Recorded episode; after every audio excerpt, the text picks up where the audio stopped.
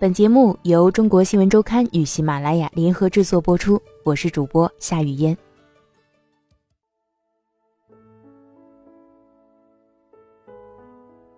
十一月二十一的晚上，冯小刚凭借在电影《老炮儿》里的表演，击败了众多专业演员，夺得台湾金马奖影帝。但他没有去颁奖，颁奖典礼时，他正在北京工人体育馆的老炮演唱会上唱了一首《爱的代价》。获奖感言也是导演管虎逼他写的，是这么说的：“我应该拿最佳新人奖，因为我还是一个刚出道的新演员，直接给男主角我就没有进步空间了。”北京话里的老炮指的是胡同里的老混混、老古惑仔。冯小刚饰演的男主角六爷是一个有血性、讲规矩的老炮，虽然喜欢打打杀杀，却坚守某种过时的江湖规矩，重义轻生。与时代格格不入。故事里，六爷的儿子被富二代绑架，他在救儿子的过程中，发现自己当年的那套规矩现在不灵了，觉得自己的尊严受到践踏，决心奋起一搏。在戏里，冯小刚举手投足间自有一股江湖气，既硬气又干冷。九月八日，《老炮儿》作为威尼斯电影节闭幕片首映后。冯小刚的演出获得了一边倒的好评。综艺杂志说，片中描写的传统与现代冲突，让人想起克林特·伊斯特伍德的《老爷车》。还有一些媒体评价，冯小刚在片中贡献了影帝级表演。影片刚开头，六爷就骂小偷、教育问路的小情侣、教训打人的城管。一些记者看到这里说。真像冯小刚干得出来的事儿。很多人都同意，冯小刚本人与六爷在很大程度上十分相似，说话带一点京味儿，轴、守旧，不肯与他认为不合规矩的事妥协。在中国电影发展大潮中，大多数导演都在顺势而为，他偏要一直逆流而上。老炮拍摄到了后半程，有一场影片末尾的重头戏。男主角六爷在结冰的湖面上往前冲，独自迎战吴亦凡饰演的富二代带来的一群人，准备赴死。这场戏一共拍了三天，光冯小刚自己的戏就占了两天。这是他觉得最不好演的一场戏。在暮冬时节，他穿上长长的军大衣。拎着一把军刀，在薄薄的冰面上往前冲，冰面很滑，但他必须做到奋不顾身。天气已经开始转暖，每走一步都能听到脚下的冰在咔咔作响。他有点担心自己会掉下去，身上有一件那么厚的大衣，要是掉到水里头，估计会像秤砣一样沉底。坐在旁边的导演管虎时时刻刻都在担心。冰都化了，挺吓人的，感觉都快出人命了。而对冯小刚来说，最困难的地方不是奔跑，也不是之后的查架，难就难在六爷跑到一半就得心梗发作，整个人歪倒在冰面上，这种倒下了的状态，就开始是演，是角色塑造了。平时我就演出一个特别正常的生活状态，但要演一个濒死的状态。那就需要你的演技了，冯小刚笑着告诉中国新闻周刊：“我不相信我的演技。”二零一四年，管虎只花了三个月就写完了剧本，但找谁来演男一号成为了最大难题。这是个人物大于故事的电影，管虎对中国新闻周刊说：“中国电影已经好久没有能让人记得住的典型人物了，他的野心就是做一个能在影史上。”留下来的人物，可问题是，在中国男演员里，谁能够出演一个年近六十的老混混？他想了一圈也没找出合适的人选。管虎最早想过找葛优来演，但又觉得葛大爷相对比较温和，不是硬派气质。这戏不能演，跟演没什么关系。管虎对中国新闻周刊说：“我觉得。”那个人就得是六爷。一次聊天，管虎的妻子演员梁静忽然提起，其实冯小刚导演挺像六爷的。大家一听，连连点头称是。管虎越想越觉得是，但是让冯小刚来给自己演戏，这不是天方夜谭吗？算起来，冯小刚演过不少戏。二十年前，在王朔导演的《我是你爸爸》里，他就第一次担任了男主角。后来也经常撒胡椒面似的帮别人串戏，《阳光灿烂的日子》里的历史老师，《功夫》里的鳄鱼帮老大，几个客串角色都让人印象深刻。在《让子弹飞》里，冯小刚出演了一个猥琐的师爷，他给自己的角色设计了几个小动作，比如把筷子衔在嘴里。影片宣传时，姜文曾说。冯小刚早该一门心思做演员，干导演是误入歧途。老炮的剧本送到冯小刚手上后，他一下就喜欢上了这个故事。剧本很瓷实，冯小刚说：“另外，我对老炮这批人很熟悉，也不用体验生活，能演。”在他看来，以往的很多电影人物没什么个性。他们的台词完全可以放在别的戏、别的人物身上，但六爷不同，每一句台词都体现出他的性格。这词儿不是谁都能说，只适合六爷说。更重要的一个原因是，近些年大部分电影都是纯娱乐片，有情怀的现实主义电影凤毛麟角。冯小刚有那么一点儿逆反心理，既然和现实的风尚反其道而行，他就觉得。值得拍。冯小刚找到管虎，两人喝了一顿大酒，这事儿就算定了下来。喝至兴起，冯小刚甚至想过，干脆把这剧本给我，我来导得了。管虎则向他发誓：“小刚导演，你怎么舒服怎么演，我一定不让你难受。”他不是职业演员，没法无缘无故笑，无缘无故哭，情节必须他心里能过得去。不能拧着、逆着，他才能演。关虎说：“如果有过不去的地方，就算我让他努力演，他也难受，整个出来感觉也不对。一个电影导演里的江湖大佬，在自己的片子里演男一号，关虎有点紧张，如履薄冰。平时跟黄渤拍戏可以随便骂，这你怎么骂？而刚开始，冯小刚也经常 NG。”开拍三天后，他们彼此熟悉，冯小刚才告诉导演，自己也怕摄影机。两人这是在竹竿打狼，两头害怕。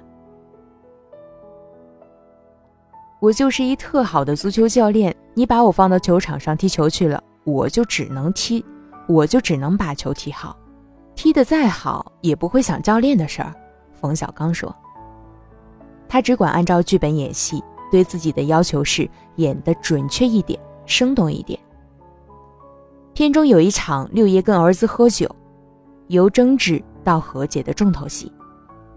冯小刚和饰演儿子的演员李易峰都有大段台词，需要经历三次起承转合才能和解。他们排练了很久，熟悉台词，但很久都进不了状态。冯小刚和管虎一合计。得真喝，该喝多少喝多少。大瓶的伏特加，冯小刚一个人喝了一瓶半。将醉未醉之际，他把这场戏演完，还哭了一次，脸上不动声色，眼泪静悄悄地掉了下来。最后，冯小刚完全醉倒，被人抬着离开。小刚导演的配合度、投入度和专注程度都超过职业演员，管虎评价。尤其是在冰上奔跑的那几天，他一次次冲着对岸的人群跑过去，累得呼呼喘气，挺能坚持的，我心疼都来不及。管虎说。威尼斯电影节的放映结束后，国外影评人对这场戏的评价很高，他们觉得幸好电影最后没有发生一场械斗，戏就好在六爷的奔跑。这段提刀直面对手。逆流而上的奔跑戏，正好也像是冯小刚的人生写照。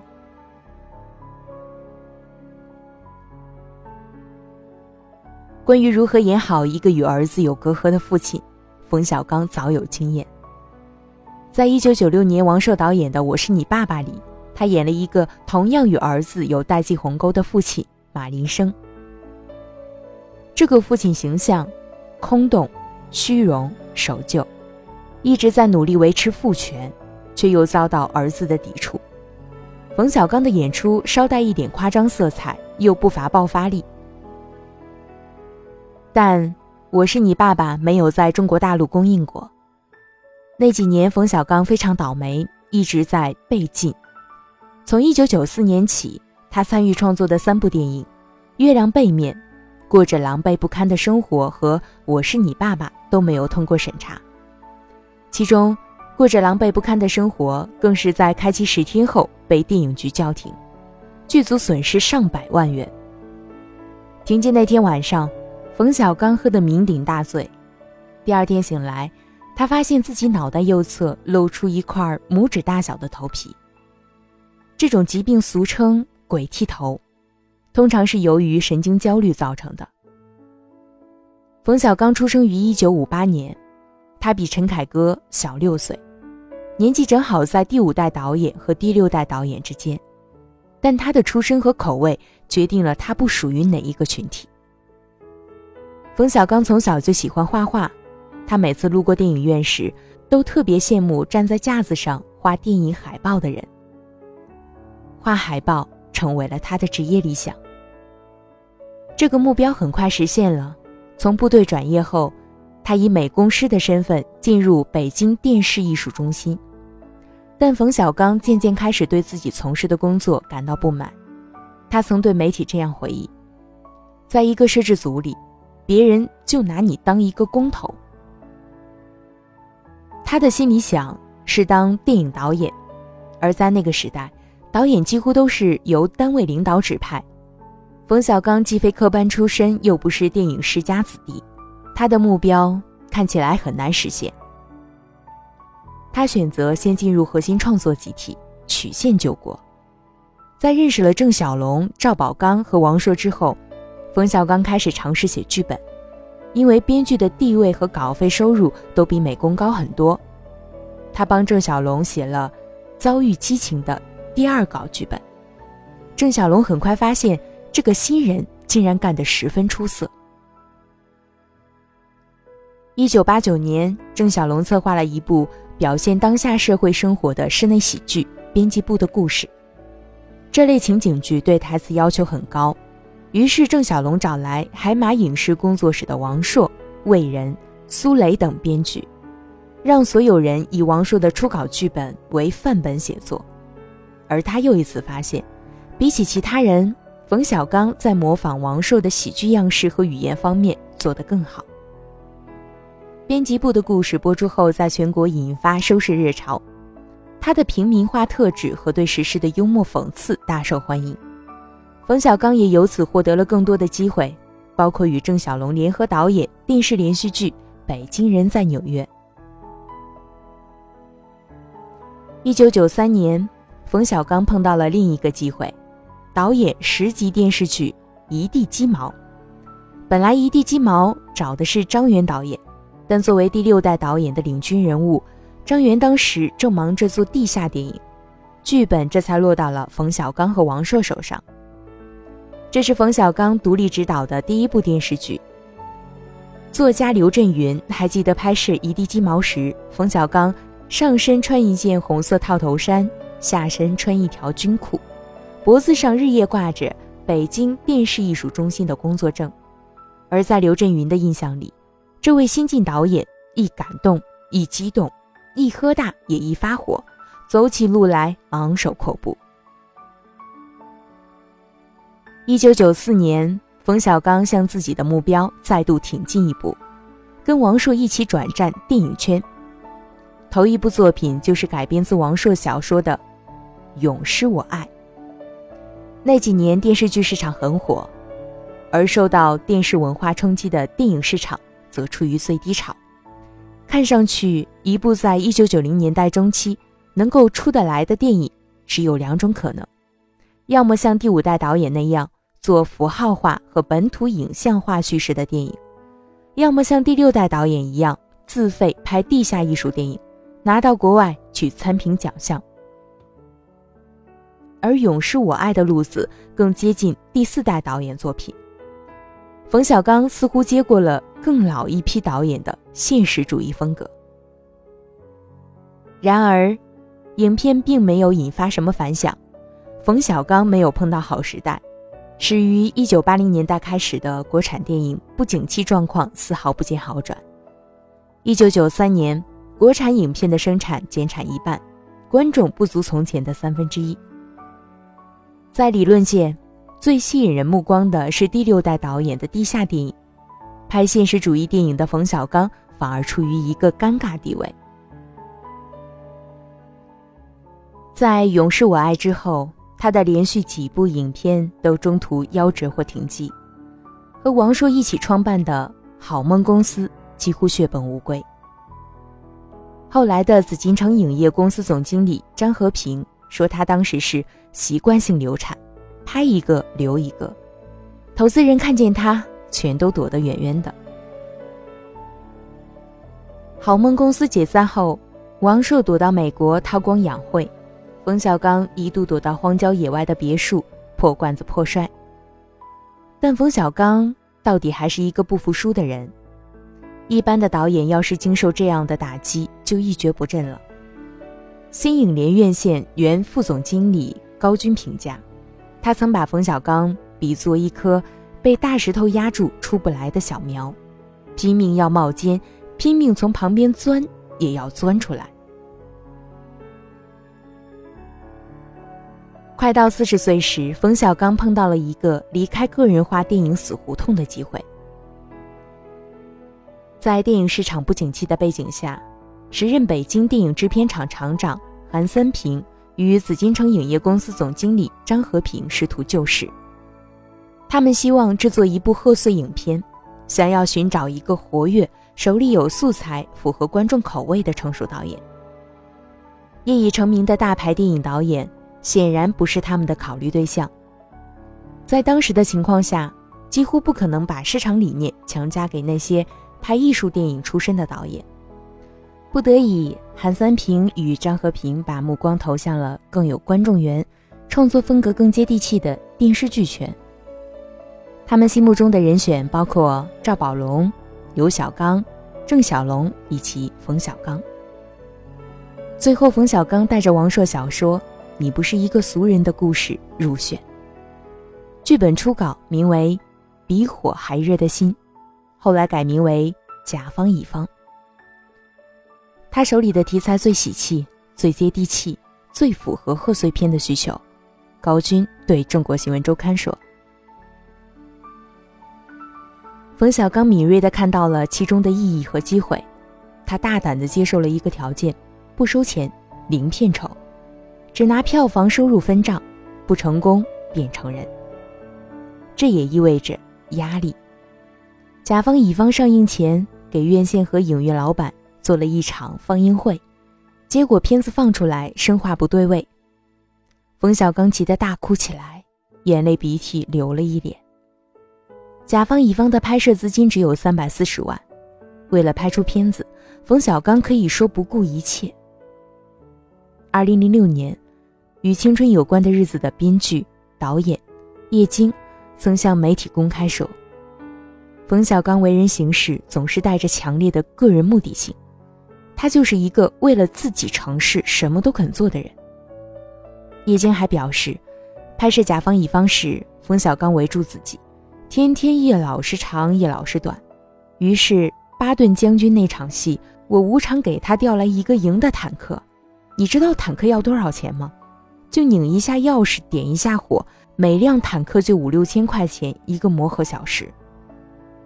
冯小刚承认过自己是一个什么都肯做的人，在我把青春献给你一书中，他写过一个故事：为了给片子争取过审的机会，他请人吃饭，席间这样拍马屁：“您是谁呀？您是站在天安门城楼上，看看北京城这边，说这边灯太亮了，有点晃眼。”这边的灯就都要立刻给灭了。而为了得到观众的喜欢，冯小刚必须不断让自己变得更加市场化。编剧、策划人史航在一篇文章中写道：“我们都会理解，在经历一地鸡毛、情伤，过着狼狈不堪的生活，爸爸这一切之后，冯小刚就想赢得民意。民意是唯一能让他继续当导演的因素，而其显示屏就是票房。幸运的是，从来没有成为过主流电影人的冯小刚。”身上没有任何来自电影艺术表达的负担。当时的大多数学院派导演都有一种根正苗红的自信与自豪，而从电视剧行当里混出来的冯小刚，并没有同样的心理。尽管他也曾在北京电影学院美术系进修过。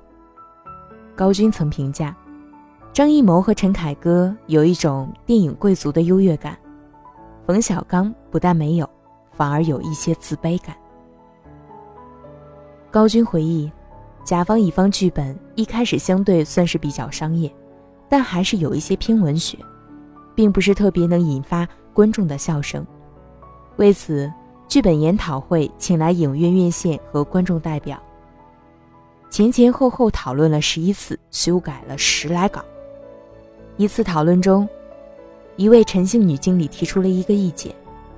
张富贵被地主婆虐待的那场戏不到位，傅彪始终没有跪下，不像黄世仁虐待喜儿出不来喜剧效果，一定要让他跪下。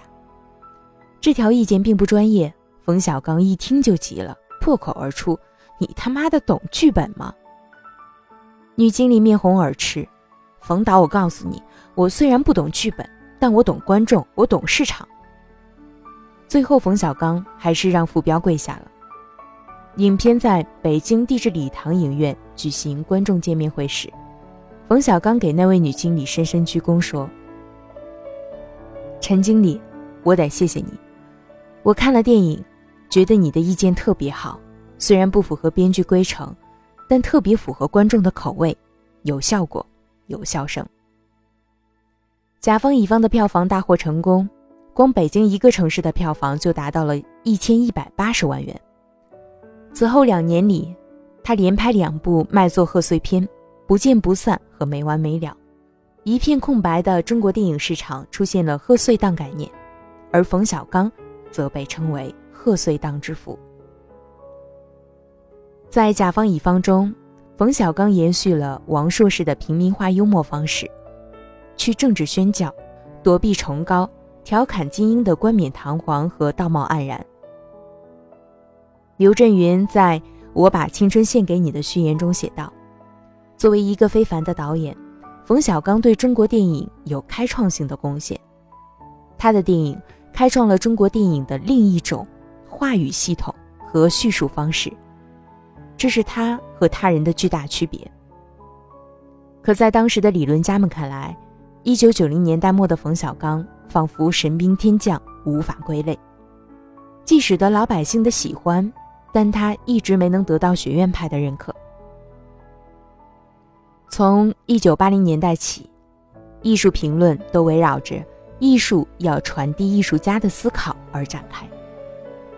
作者电影艺术片受到推崇，而商业化并不是一个褒义词。冯小刚在市场方面做出的努力没能得到好评，很多评论家认为，从艺术上分析，冯小刚的一系列贺岁电影。只是不入流的小品串烧。回忆当年，冯小刚告诉《中国新闻周刊》：“大家都一窝蜂做一个事的时候，我总是在做另一个事。在拍贺岁片、打开中国电影市场这件事上，他既在顺应时代潮流，又在逆流前行。凭借贺岁片声名鹊起后。”他又试图回头拍那些符合自己口味的现实主义题材影片，而在拍完反映社会生活问题的《一声叹息》后，主流评论仍然没有好转。二零零零年，《一声叹息》的票房成绩仅次于主旋律影片《生死抉择》，囊括了除最佳导演奖之外的全部五个主要奖项，但未能入选当年金鸡奖提名。实际上，在2007年《集结号》上映之前，冯小刚的作品一直没能在真正意义上获得主流评论界认可。拍摄《老炮》之前，关虎跟冯小刚不算熟，仅仅算是点头之交。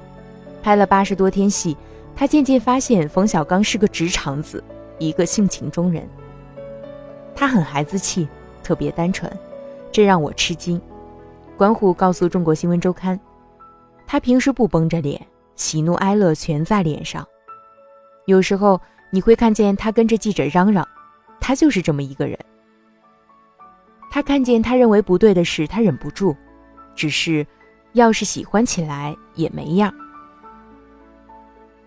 在观众看来，这是冯小刚跟老炮里的六爷相似的地方。有人把冯小刚称为“小钢炮”，因为，他经常态度鲜明地表达自己对公共事务的看法，比如痛斥中国电影审查制度，炮轰综艺电影或者声援舒淇。我就是嘴欠。冯小刚笑着告诉中国新闻周刊，但接下来。他就提起了几次让他至今还很生气的骂战。他曾连发两条微博表明：“我可以说你是一屌丝，但你自己不能说自己是屌丝。”但引发无数网友的讨论和谩骂。有人指责他剥夺了弱势群体的尊严。我是一好心把屌丝的含义告诉他们，嘿，结果所有人急了。所以你说现在傻叉有多少啊？真的没救。冯小刚说：“微博网友围攻舒淇的事已经过去好几年，他说起来仍然愤愤不平。舒淇这事儿，你这么站在一个道德的制高点去骂他，你到底是不是真的那么有道德感？如果你没有看过那些东西，你怎么能骂他？”他说：“那你为什么看？看完了还骂？这你就是装孙子。”至于审查制度。有很多导演长期以来处在这种折磨中，喝闷酒，恨不得拿脑袋去撞墙。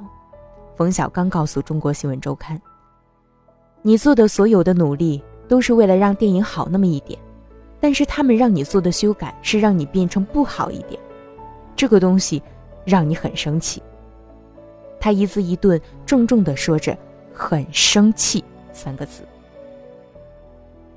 十一月二十四日，冯小刚才发了一条微博：“我喜欢说话直截了当、不遮掩、直抒胸臆，敢于亮出自己真实的想法的人。大家都一调门，多无聊呀！”小刚导演跟六爷挺像的，他们都好酒、好朋友。关虎说：“用北京话讲就是仗义、局气。”但冯小刚认为。自己远比六爷复杂，六爷比我单纯，他更像一个老小孩，因此他也会比我更坚定，对自己坚信的那一套毫不怀疑。他说：“我可能会在很多时候，都是处在一个动摇、怀疑的状态。从某种程度上说，冯小刚是一个能屈能伸的人。作为中国内地商业化程度最高的导演之一，他往往能够八面玲珑的。”在官方、投资方甚至广告方之间周旋。大片时代，冯小刚与华谊兄弟里提到，在2003年之前，王中军一度看好姜文，投资了《鬼子来了》《阳光灿烂的日子》等不少影片。然而，既霸气又独断强硬的姜文，让华谊兄弟的王氏兄弟 hold 不住。相较而言，冯小刚没有那么大的谱，他懂得合作，片子又有商业保障。一九九八年，华谊兄弟以一年四百万的高价挖走冯小刚。冯小刚之所以愿意合作周旋，就是要最大限度的为自己换来更大利益，拍摄自己喜欢的影片。他把自己拍摄的电影分为两种：满足自己的和满足别人的。一九九九年。他捏着鼻子拍完了自己相对不喜欢的《没完没了》，获得了拍摄《一声叹息》的机会。从此往后，他每拍一部电影，都会跟投资方达成某种默契：我满足你一步，你也满足我一步。《一声叹息》之后，冯小刚拍了一个满足投资方的手机，大片《夜宴》拍完，则是他喜欢的《集结号》，然后又迅速拍了个满足投资方的《非诚勿扰》。二零零八年拍《非诚勿扰》时，为了影片中过多的广告植入，冯小刚曾在赞助商面前把一只刻着他名字的杯子摔得粉碎，又掀翻了整张桌子，但最终广告镜头还是剪进了影片。实际上，冯小刚的很多影片都是出于某种商业或是利益需求。二零零五年，冯小刚拍摄了他的第一部大片《夜宴》，对于投资方华谊兄弟来说，它是一部必须拍摄的电影，因为它可以标志华谊兄弟在制片领域拥有了制作大片的能力。在二零零二年，《英雄》获得二点五亿国内票房。十一亿海外总票房之后，中国电影正式进入大片时代。第二年，广电总局颁布《电影制片、发行、放映经营资格准入暂行规定》后，大量风险投资开始进入电影领域。越来越多的观众认为，进电影院看电影就应该看大片儿，投资方也认为拍大片才能挣大钱。这一思路一直影响了中国电影市场十年之久，而冯小刚拍摄该片的初始想法则是：这个社会既然有这样一种偏见，你去扭转也扭转不了，那哥哥就拍一回让他们看看。你们认为这路的电影是高级的，那么不妨我们也浅薄一次，回应一次。好，我拍一个你们认为难的。最后，即便《夜宴》口碑平平。但2005年末，华谊兄弟仍然凭借他用不到百分之十的股份，获得了一千万美元融资。而2010年的唐山大地震，则是唐山市政府给冯小刚的一篇命题作文，这是他第一次拍摄带有官方背景的影片。虽然冯小刚借小说余震给影片找到了一个合理的角度，着力于表现地震后灾民遭遇的心理困境。但仍然无法完全摆脱来自唐山市政府的影响。影片片名沿用小说名《余震》显然更合适，可市政府方面还是希望保留“唐山”二字。这片子谈不上是一部满足我的电影，冯小刚说。不过，唐山大地震公映第一天，中国电影局副局长张宏森就在《人民日报》发表五千多字的评论文章，盛赞该片。新闻联播也做了两次报道。官方舆论确立了冯小刚的主流地位。那几年，制作商业类型片逐渐成为大多数电影公司的共识，而冯小刚还在一心要拍以河南大旱、民众逃荒为故事背景的《一九四二》。我是一个既得利益者，我一直拍那种贺岁片。冯小刚说：“但是我觉得凡事还得有点良心，我应该说点实话。”这样的片子，这样的片子投资大，票房无法保障，吃力不讨好，他又得做一番周旋。拍了这么多年戏，冯小刚渐渐从一个乐观的人变得悲观。他曾跟一个朋友说，自己再也回不到拍甲方乙方时的心境了。这是一段令人痛苦、灰暗的对世界的认知。他也向中国新闻周刊承认，在某种意义上，六爷身上的那种单纯。更为可贵。我是个会经常感到孤独的人。冯小刚告诉《中国新闻周刊》，能聊到一块儿去的人还是不多。以前，他曾有一大帮大院和军队里的朋友，而现在，他的朋友圈特别小，除了徐凡和工作室的人，好像很少有别人给我打电话，要不然就是广告电话。他慢慢的说。有些人会在微信上留言，聊聊在干嘛呢，在哪儿呢？除了这个，谁跟谁都不来往。老炮开场不到十五分钟，冯小刚跟许晴上演了一场激情戏，尺度不小。很多媒体写，他贡献了半截屁股。这场戏不是一个噱头，而是必须存在，呈现六爷的身体状态和他对生活的力不从心。管虎对中国新闻周刊说：“在电影里，六爷是一个社会和时代变迁中的底层小人物，生活处境并不太好。管虎描述，老炮中的角色没有尊严，希望通过这个故事让他们找回尊严。冯小刚认为六爷跟这时代有点格格不入，他说这个人物心里头堵着一口气，要是把这口气释放出来，正好赶上儿子被绑架，就豁出去了。巧合的是，在管虎找到冯小刚出演老炮时，冯小刚几乎处于一个相同的状态之下。他当时在气质上跟六爷有点像，我觉得他的状态有一点点低迷。管虎告诉中国新闻周刊，他在私人定制之后停了一段时间，似乎是有一点抑郁之气，有一点闷气，急于想有个出口宣泄。爆发，正好赶上老炮这么一个出口。冯小刚这几年过得并不痛快。二零一二年底，他耗尽心力酝酿十九年拍出来的《一九四二》票房失利。他突然发现，自己现在摸不清观众的喜好了。这部影片碰到了一波三折的过审问题，最后冯小刚疏通关系，欠下一个人情，让《一九四二》得以上映。二零一二年十一月二日，影片最终过审的那天，冯小刚高兴的大醉一场。上映前，他信心满满，因为之前他拍过的严肃题材影片《集结号》和《唐山大地震》票房表现都不错。没想到《一九四二》第一天的票房只有两千六百万元，口碑也很差，一些电影网站甚至一开始就打出了不及格的分数。在知乎网上一则评价冯小刚导演的高票回答中，网友“飞鸟冰河”这样写：冯小刚其实处在一个挺尴尬的地位，他的年纪、身份、商业定位、辅助团队以及个人能力，都不允许他做太多的转型努力了，但他还想试试。可他们现在要做的是弥补自己最不擅长的一部分，这就很难很难。